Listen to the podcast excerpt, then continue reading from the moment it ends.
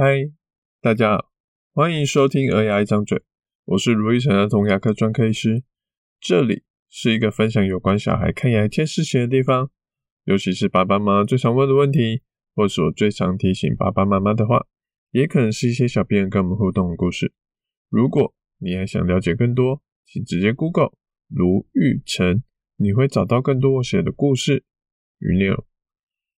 上礼拜我看到了一个弟弟，叫小吉，他大概五岁的年纪，有不少蛀牙。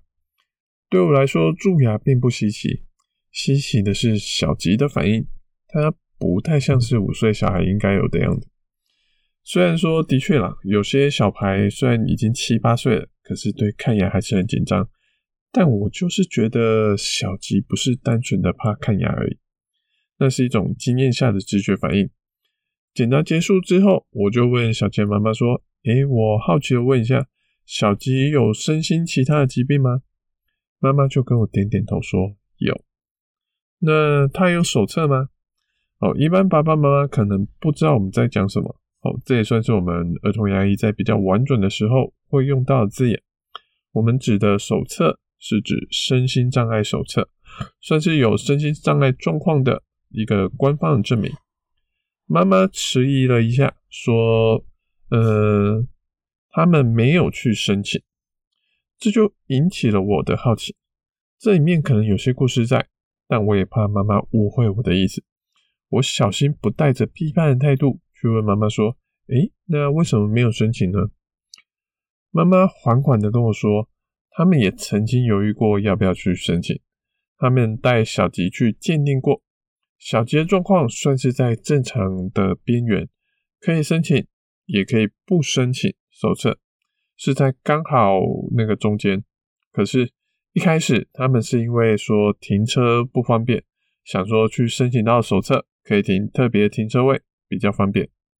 申请前他们做了许多的功课，最后是因为社工的一句话，让他们打消了申请的念头。他们能找到的社工说。如果去申请了身心障碍手册，以后在一般工作可能还没什么差，可是，在军公教上班的时候，可能就会受到影响。就是这个说法哦。小吉妈妈跟我说：“诶，停车位我们可以再多找找，没有关系；停车费多付一点也没有关系。但还是希望让小吉的未来出路能多一点，不要因为一时的方便，就让小吉的路未来变窄了一点。”我听到了这个故事，有点被感动，也有点被感慨。我有感到妈妈的出发点是来自于对小吉的爱。歧视是我们希望都不要发生，但确实会在现实中发生的事情，而且是至今仍然存在的问题。所以我也跟妈妈说，我不是来批判或建议她该怎么做的。如同我这个礼拜的 FB 的发文一样，我想跟妈妈说的是：哦，如果她有申请手册。那他至少在牙齿上能得到一些额外的资源，包括比别人能涂得更久，而且更多次的涂氟。一般小孩半年可以补助涂氟一次，涂到六足岁。弱势儿童，包括低收入户、哦原住民地区的儿童、偏远及离岛地区的儿童，还有持有身心障碍手册的儿童，他们可以每三个月。政府就补助一次，而且能补助涂到十二岁，这样子算一算，等于是涂的次数会是比别人的四倍之多。其他哦，涂氟只是其中一项，其他还有包括补牙的频率，还有治疗时的麻醉费用，可能也都有补助。这部分说起来比较复杂一点，哦，这就建议找儿童牙医再讨论状况，可能爸爸妈妈会更好懂一点。所以，一个是涂氟的状况，另外一个是不确定的未来出路。好，我会说，我相信我自己会做出不同的选择。不过，我相信妈妈也有她的挣扎在。所以我只是告知妈妈说：“诶，其实还有这些资源可以利用，要怎么选择，就把方向盘交给妈妈，让她自己决定要带小孩走向哪个方向。”这整件事让我想到，在一九六零年代有一个很有名的一个行为学实验，呃，学者是叫做 Gibson 跟 Walk 两个学者，他们去找来三十六个大概一岁上下还只会爬行的小婴儿，把这些小婴儿放在一个大概我们腰部高度的一个桌子上面。他一般，他小婴儿放在的桌子上面一般是平平的地板，可是，在桌子的另外一端，就是桌子的对侧，哦，它桌面会突然变成一个强化玻璃，哦，就让小朋友走路可会有种悬空的感觉。这个强化玻璃的强度很够，小婴儿爬过去是安全的。可是对于小婴儿来说，他爬过去就好像爬在空中一样，哦，会害怕说不知道会不会掉下去。那妈妈就站在桌子有强化玻璃的那一端，悬空的那一端。招呼小婴儿，看小婴儿是会被妈妈吸引过去呢，还是会因为害怕掉下去而不敢爬向妈妈？结实验的结果，Gibson 他们发现，如果妈妈他们没有招呼小婴儿，那小婴儿他不会自己爬过去那个看起来很高的地方。可是如果有妈妈在在桌子旁边招呼或吸引他们过去的话，有九十二 percent 的小婴儿会爬过去悬崖。这个实验代表说，妈妈的吸引力是会大于外在的恐惧感的。这也都是，这也是我们都会建议爸爸妈妈在平时看牙的时候，先在旁边陪同的原因。因为光是有时候光是什么话都不用做，只要看到爸爸妈妈陪在他旁边，让他们看到爸爸妈妈的存在，就已经能给他们勇气了。不过这个实验它后续。还有引起一些不同的反思。那他的反思是说，所以家长的角色是不是显得更加的重要？只要家长有鼓励，小婴儿甚至会不顾自身的安全而跑向悬崖。所以，如果我们不小心带他往错的方向走，虽然他可能知道自己是是这走这个方向是危险的。可是他有可能基于对家长的信任而勇敢的走下去，那可能也就勇敢的坠楼了。